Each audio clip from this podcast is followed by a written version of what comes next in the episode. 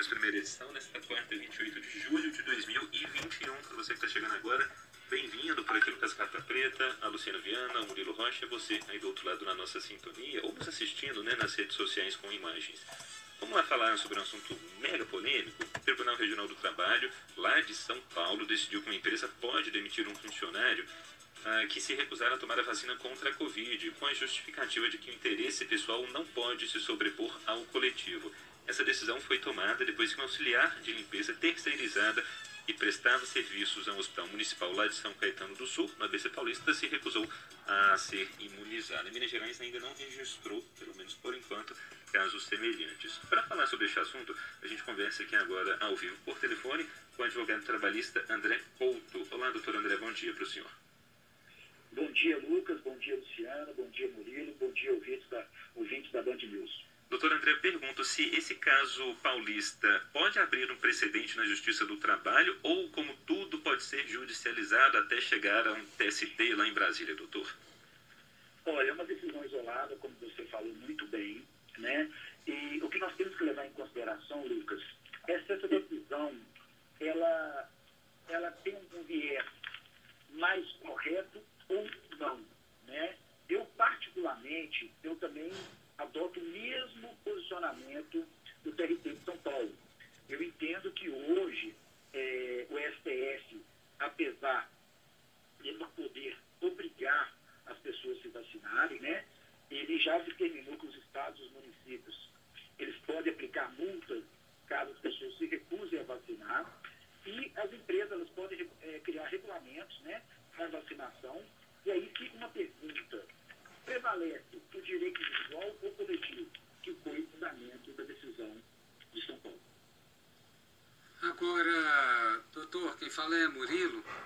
É, eu fico me perguntando assim, como que isso tem que ser caso a caso mesmo, né? Porque nem temos um público totalmente vacinado, nem temos vacina disponíveis para todo mundo ainda, né?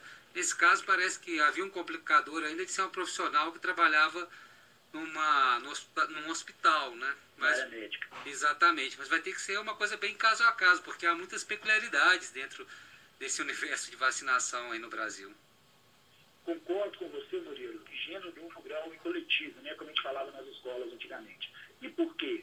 No caso um hospital, é, o risco de você ter um profissional sem vacinação, além de ele poder se contaminar, ele pode trazer contaminação para outros profissionais. É diferente, por exemplo, no escritório de advocacia, como eu trabalho, eu trabalho numa sala, um profissional no outro, um profissional no outro, será que há uma obrigatoriedade é, idêntica à de hospital?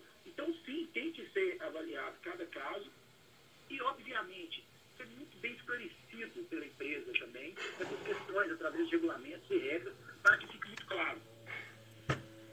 A gente está conversando com o advogado trabalhista André Couto, André Couto e Luciana Viana falando com você. Ah, o home office seria uma opção para substituir a demissão desse trabalhador ou não? Qual é a avaliação do senhor? Luciana, tudo bem? Tudo ótimo. Vai, vai, vai depender, Luciana, da atividade que ele exerce. Por exemplo, um médico, esse caso que foi dado no CRT de São Paulo, ele pode trabalhar em office?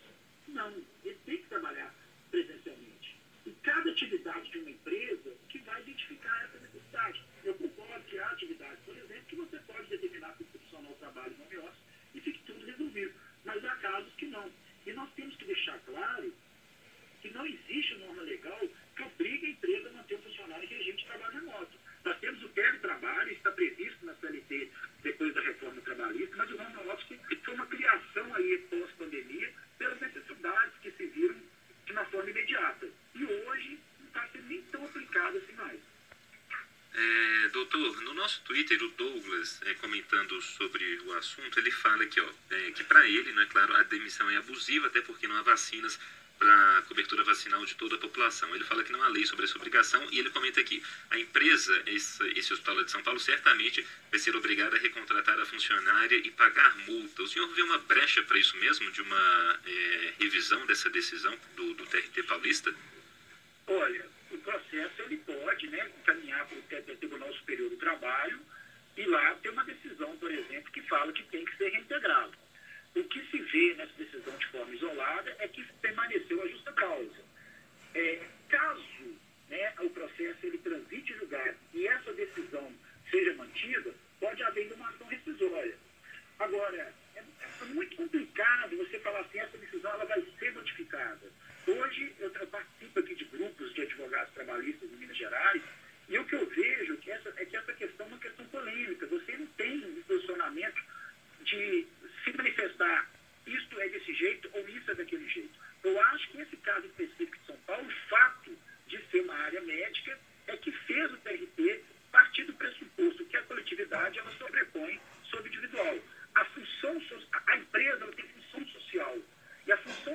empresa é preservar o bem maior de todos os trabalhadores, da própria 10 e 14 a gente conversou aqui na Band News FM com o André Couto, advogado trabalhista, ajudando a nos entender um pouco sobre essa decisão do TRT e o que, a gente pode esperar né, ainda é, sobre o assunto. Doutor, muito obrigado pela disponibilidade, um bom dia.